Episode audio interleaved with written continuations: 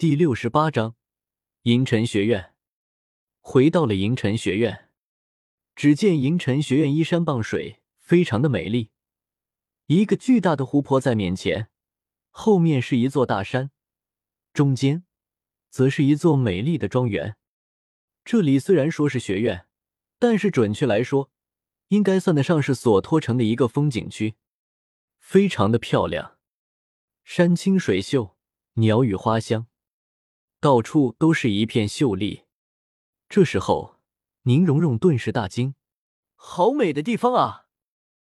这里可比那史莱克学院好多了啊！”宁荣荣接着说道。朱竹清也有些惊讶，他本想着银尘学院应该是一个一般的学院，没想到会是这样一个地方。这里依山傍水，的确是一个修炼的好地方。这时候，朱竹清有些疑问。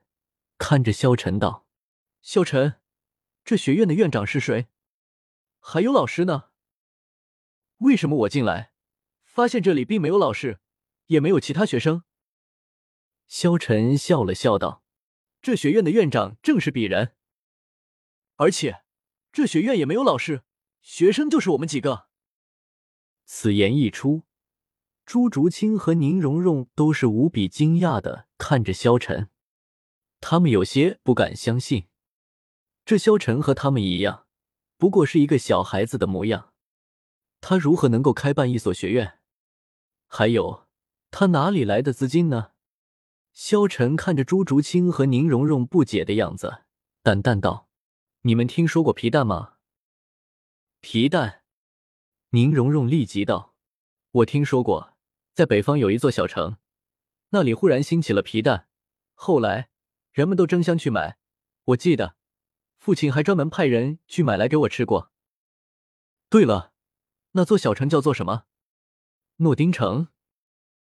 朱竹清是从星罗帝国过来的，所以他并不了解。这时候，萧晨笑了笑道：“其实那诺丁城的皮蛋正是在下开办的，因为开办皮蛋发展了产业，所以我现在是诺丁城的首富。”此言一出，无论是朱竹清还是宁荣荣，都震惊的看着萧晨。诺丁城的首富，也就是说，萧晨这么小的年纪，仅仅十二岁，便成为了诺丁城的首富了吗？一个小城的首富，虽然比不上他们七宝琉璃宗，也比不上朱竹清星罗帝国的皇室，但是萧晨只不过十二岁啊。这一切都是他自己打拼出来的呀！一个十二岁的青年，通过自己的智慧，成为了一方富家，这足以证明萧晨的不凡。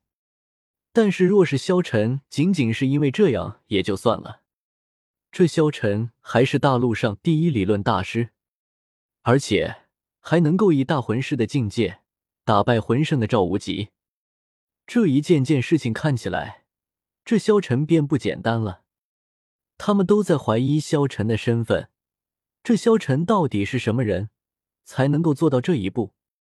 萧晨笑了笑道：“没什么特别的，我只不过是运气好罢了。其实，我这次来索托城有两个目的，第一个目的就是开办一个学院。至于第二个目的嘛，我想要在这索托城开办属于自己的产业。”这时候，他们看着萧晨，从萧晨的眼中便可以看出他的野心。萧晨可不仅仅只想要成为诺丁城首富这么简单。说到底，诺丁城只是小城，他好不容易来了一次斗罗大陆，怎么能够如此平庸的在这个世界上活一世呢？开办产业，成为诺丁城首富，成为索托城首富，最后成为世界首富。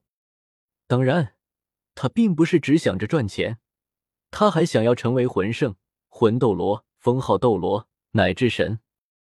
无论是修炼上还是赚钱上，萧晨都想要做到极致。好了，我带你们去房间吧。这山庄之中有着许多房间，住他们七个人肯定是没问题的。然后他们每人分到了一个房间。听说史莱克学院还要几人一个寝室。他们心中便明白，来这个银尘学院是他们做的最对的一个选择了。古月娜虽然也有自己的房间，但是她不由分说就要和萧晨一起住，所以萧晨也就随她了。天色渐晚，众人也逐渐的睡下了。古月娜睡在萧晨的旁边，六年以来，娜儿都是和自己睡在一起，这样的日子，萧晨也逐渐的习惯了。萧晨看着古月娜那银色的头发，长长的睫毛，心中下定了决心。说实话，刚来到这个世界的时候，萧晨非常的抵制古月娜，因为他要吸收自己的魂力，也抵制帝天。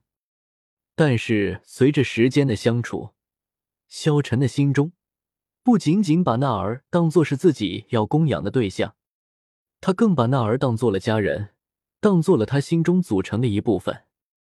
萧晨知道，古月娜乃是当年龙神分化的一半，龙神被修罗之神斩杀，其中必定蕴藏着复杂的原因。他也明白，想要守护娜儿，到了后面很可能要跟神战斗。不过。